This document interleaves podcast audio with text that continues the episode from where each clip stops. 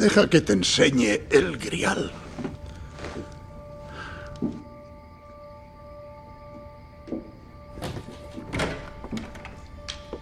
Esto era antes el salón de baile. Últimamente no tengo ocasiones de bailar. Supongo que conoces la última cena. El gran cuadro de Leonardo da Vinci. Y querida, si cierras los ojos... No nos vengas con truquitos de prestidigitador. Me has pedido ayuda, si no recuerdo mal. Permite que un anciano se tome ciertas licencias. Bien, mademoiselle, ¿dónde está sentado Jesús? En el centro. Bien, sus discípulos y él están partiendo el pan. ¿Y qué beben? Vino. Bebían vino. Espléndido. Y una última pregunta. ¿Cuántas copas de vino se ven en la mesa? ¿Una? ¿El Santo Grial? Abre los ojos. No solo una copa. Ni un solo cáliz. Bueno, es un poco extraño, ¿no? Teniendo en cuenta que tanto la Biblia como la leyenda del Grial celebran ese momento como la llegada definitiva del Santo Grial. Eh. Bien, Robert, podría sernos útil. Si eres tan amable, enséñanos los símbolos del hombre y de la mujer, por favor. Oh, en mi chistera. Ah, yo sé sacar un conejito muy mono. Este es el símbolo original de lo masculino. Es un falo rudimentario. Oh, bien apuntado. Efectivamente. Se conoce comúnmente como la espada. Representa agresividad y virilidad. Es un símbolo que aún podemos ver en los uniformes militares modernos. Sí, cuantos más penes, mayor graduación. Hombre, son todos iguales. Bien, como podrás imaginar, el símbolo de lo femenino es justo lo contrario. Se llama el cáliz. Y el cáliz parece una copa o una vasija, y lo que es más importante, tiene la forma de un útero. No, el grial jamás ha sido una copa es literalmente el antiguo símbolo de la feminidad. Y en este caso el de una mujer que guardaba un secreto tan poderoso que de ser revelado destruiría los cimientos del cristianismo. Un momento. ¿Está diciendo que el Santo Grial es una persona? ¿Una mujer? Y precisamente aparece justo ahí. Pero son todos hombres. ¿Ah, sí? ¿Qué me dices de la figura a la derecha de Jesús sentada en el lugar de honor? ¿Mm? ¿Cabello pelirrojo? ¿Manos femeninas cruzadas? Se adivina un pecho, ¿no? Incroyable. Fe. Se llama escotoma. La mente ve lo que quiere ver. ¿Quién es ella? Querida, es María Magdalena. ¿La prostituta? No era tal cosa. Difamada por la Iglesia el 591 después de Cristo, la pobre. María Magdalena era la esposa de Jesús. Eso es el cuento de la vieja. La vieja primigenia. No hay ninguna prueba empírica. Eh, sabe también como yo que hay muchas pruebas que lo respaldan. Teorías, simples teorías. Mira cómo van vestidos Jesús y María Magdalena. Son imágenes especulares. La mente ve lo que quiere ver. Y aventurándonos más en lo sorprendente, mira cómo Jesús y Magdalena están unidos por la cadera y se inclinan en direcciones opuestas, como si se quisiera crear una forma en el espacio negativo entre ellos. Leonardo nos entrega el cáliz. Y Robert, fíjate en lo que sucede cuando estas dos figuras cambian de posición. Que Da Vinci lo pintara no quiere decir que sea verdad. No, pero la Milady Historia lo convierte en verdad. Ahora escuchad esto, es del Evangelio de Felipe. ¿Felipe? Sí, fue eliminado en el concilio de Nicea, junto con todo aquel Evangelio que hiciera parecer a Jesús humano y no divino. Y la compañera del Salvador es María Magdalena. Cristo la amaba más que a todos sus discípulos y solía besarla en Pero la... aquí no dice nada de matrimonio. De hecho, en realidad... Robert, En realidad, en esos tiempos, la palabra compañera literalmente significaba esposa. y esto Es del Evangelio de la propia María Magdalena. ¿Escribió un evangelio? Podría ser. Robert, ¿vas a jugar limpio? Podría ser. Y Pedro dijo, ¿la prefiere a nosotros? Y Leví respondió, Pedro, combates contra la mujer como contra un adversario. Si el Salvador la ha hecho digna, ¿quién eres tú para rechazarla? Y entonces, querida, Jesús le dice a María Magdalena que su misión es continuar su obra. María Magdalena, no Pedro.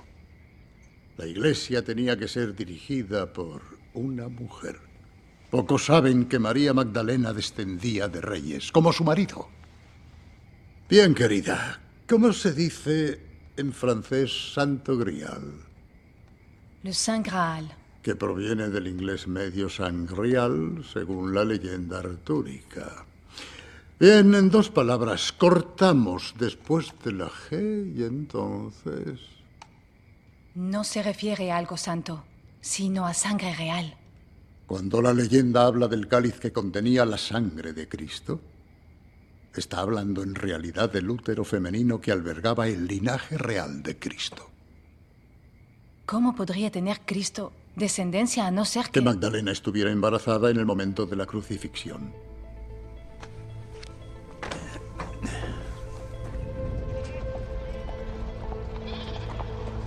Por su propia seguridad y por la del futuro vástago de Cristo, Magdalena huyó de Tierra Santa y se vino a Francia. Y aquí se dice que dio a luz a su hija Sara. Se sabe el nombre de la hija. Una niña. Sí. Si fuera verdad, sería el colmo. ¿Por qué? Los paganos alcanzaban la trascendencia a través de la unión del hombre y la mujer. Hallaban a Dios a través del sexo. En el paganismo las mujeres eran veneradas como el camino hacia el cielo. Pero la iglesia moderna tiene el monopolio de eso. La salvación es a través de Jesucristo. Y quien guarda las llaves del cielo es el dueño del mundo. La mujer, por tanto, representa una gran amenaza para la iglesia. La Inquisición no tardó en redactar el que podría ser el libro más manchado de sangre de la historia de la humanidad. El Maleus Maleficarum. El martillo de las brujas. Instruía al clero sobre cómo localizar, torturar y matar a todas las librepensadoras. Durante tres siglos de caza de brujas, 50.000 mujeres fueron capturadas y quemadas vivas en la hoguera. Como mínimo, algunos dicen que millones. Imagina, Robert, que la herencia de Cristo podría haberse perpetuado en una niña. Has preguntado por qué valdría la pena matar. He aquí el mayor montaje de la historia. Este es el secreto que el priorato de Sion ha defendido durante más de 20 siglos. Son los guardianes de la línea de sangre real. Los custodios de la prueba de nuestro auténtico pasado. Son los protectores de los descendientes vivos de Jesucristo y María Magdalena.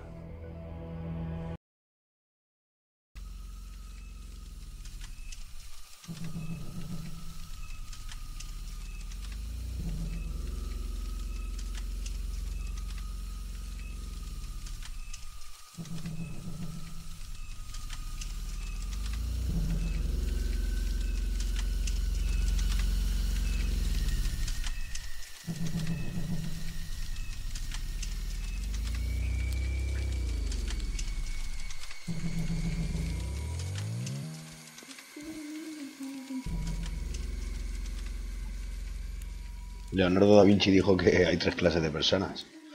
Aquellos que ven, aquellos que ven cuando se les muestra y aquellos que no ven. Comenzamos en un susurro en la noche.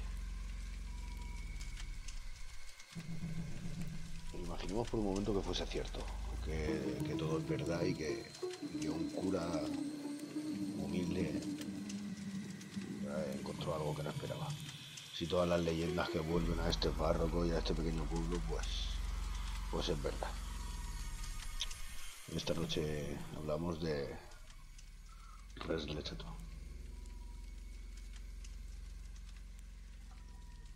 Pues en 1985, pues 885, un cura sale del seminario, ¿no? Y luego lo mandan a, a un pueblecito, a un pueblecito cerca de donde él había nacido.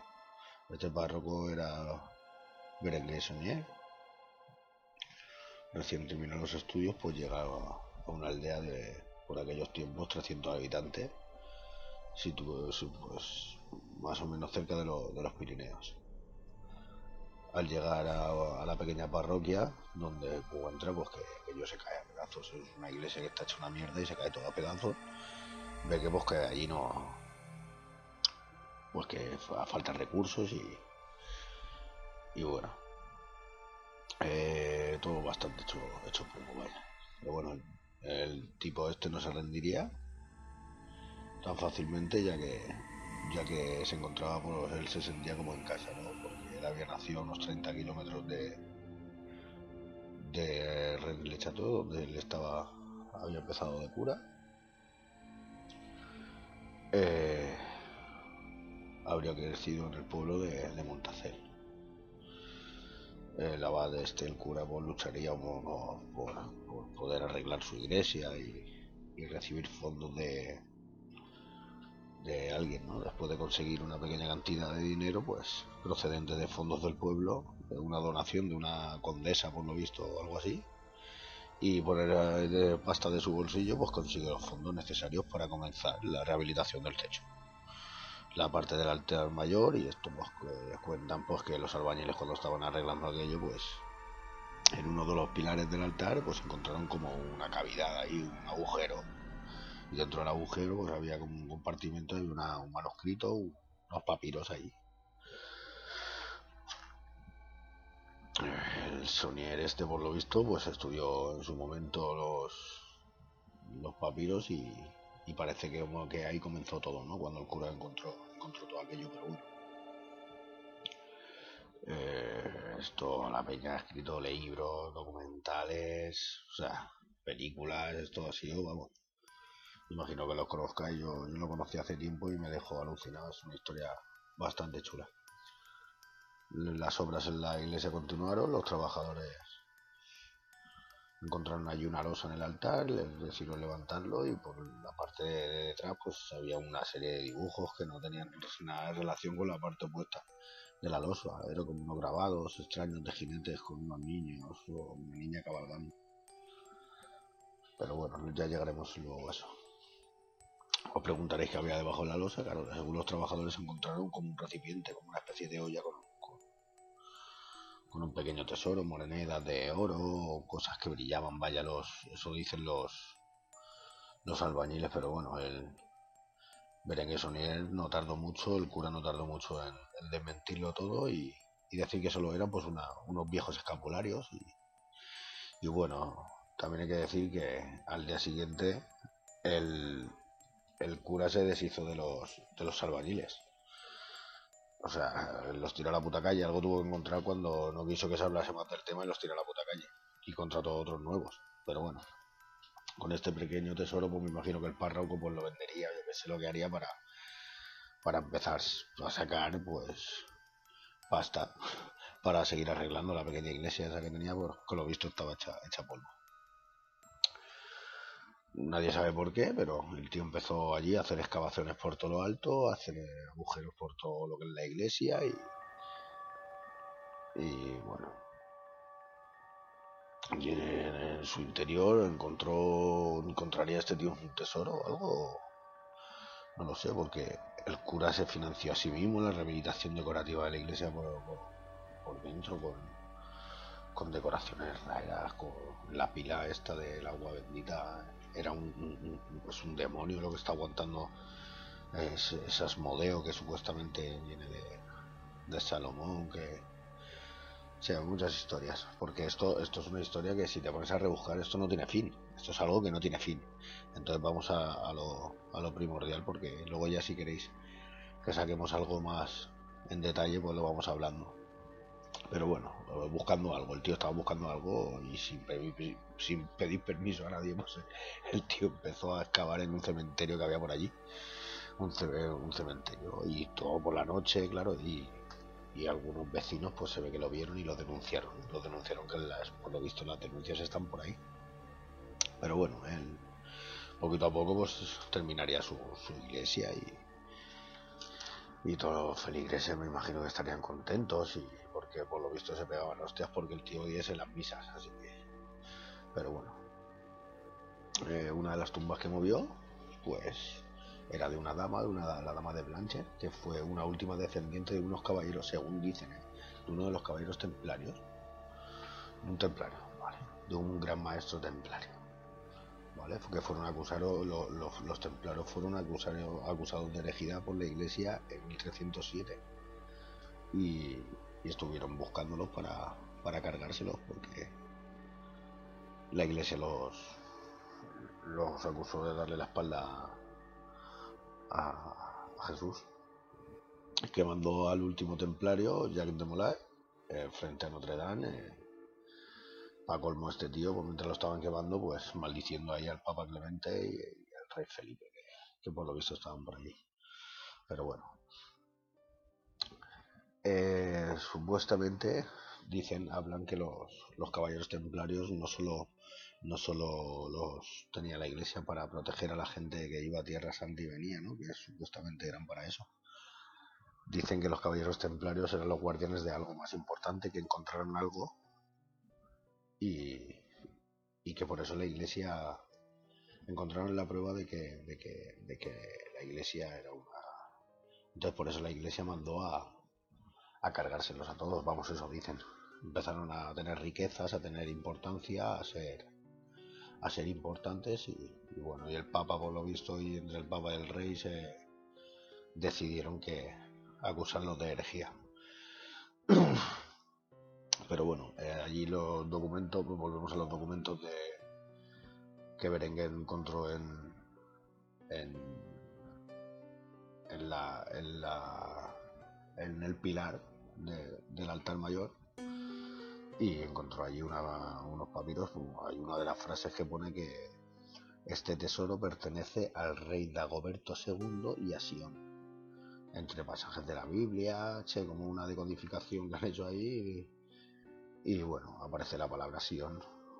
Sion, pues, para quien no lo sepa, me imagino que, lo sabréis. Sion es una de las sociedades secretas llamada, llamada el Priorato de Sion, que, con el que se vincula una serie de gran maestros, miembros como Isaac Newton o el mismo Leonardo da Vinci.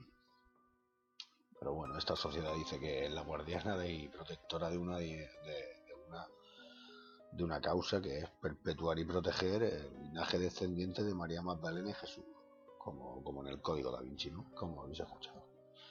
Se afirma la existencia de descendientes directos de ellos dos, de María Magdalena y, y esto que huyó de Tierra Santa para viajar a Francia, donde dio a luz a una hija de ambos. Y bueno, el cura empezó a buscar por allí. Algo encontraría. Algo encontraría. Cuando de repente el cura se hizo rico. Rico, rico de la, de la hostia. O sea, cuando no tenía ni para arreglar el techo de su, de su iglesia, a los cinco años empezó a, tener dinero, a gastar pasta, eh, no solo para la iglesia, sino para reparar partes del pueblo, como una carretera de acceso o mismamente para, para llevar eh, agua corriente al, pueblo. Eh, la aldea levantó una cueva, la aldea levantó una cueva como en Lourdes, una, una invitación a Lourdes, adquirió unas tierras en el pueblo y construyó una pedazo de villa de cojones, una casa de cojones que supuestamente era para, acoger a párrocos ya jubilados y para bueno para servir como, como sin ánimo de lucro a, ayudar a, las a los a los curas que ya se retiraban y todo esto. Aquí le puso Villa Betania que de nombre y construyó una torre una torre para, para él para, su huevo ahí para, ponerse el, su libro allí de biblioteca. Se construyó allí una torre de la hostia y no escatimó gastos. Contrató una sirvienta, Marida Narno, que una joven que según cuentan era más que una sirvienta, o sea que se ve que el tío se estaba con ella o cualquier cosa, o era su amante o, no lo sé, ¿no? Pero bueno. Ahí gente que dice que a lo mejor de, de la, riqueza, la riqueza fue de traficar con misas, pero no creo que un tío traficar con misas pueda construir todo lo que construyó, plantó árboles para darle sombra al pueblo. O sea, el tío movió una pasta increíble. No creo que eso sea de dar misas, pero bueno, celebraba unas cenas por todo lo alto, sin reparar en los gastos. Encargaba buen ron de estos de importación que pedía los barriles fuera. Compraba regalos a los invitados, a Marina Arno también le regalaba muchas cosas y, y sus cenas en Villa Betania por lo visto eran la, la monda, pero bueno. Donde al final Villa Betania nunca se usó para, para lo que él para lo que él dijo. Luego ya se vendió y pero bueno algún tesoro encontró. Cuentan que las pistas encontradas por Sonier lo llevaron a encontrar algo más que un tesoro. Algo y si fue alguien y si encontró la tumba de las tumbas que rompería los principios del cristianismo y si encontró el secreto guardado por el priorato o encontró una serie de vistas que lo llevaron hacia él.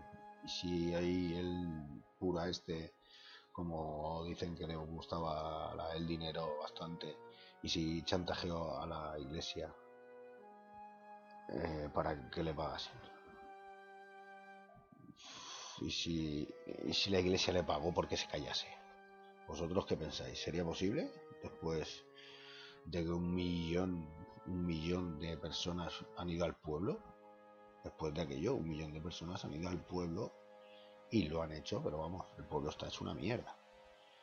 El pueblo, por lo visto, han tenido que decir, dijeron que ya no podían, no sé por qué, en 1900 y pico, se, dijeron que ya no se podía excavar más en el pueblo porque la gente iba hasta con dinamita a hacer allí agujeros.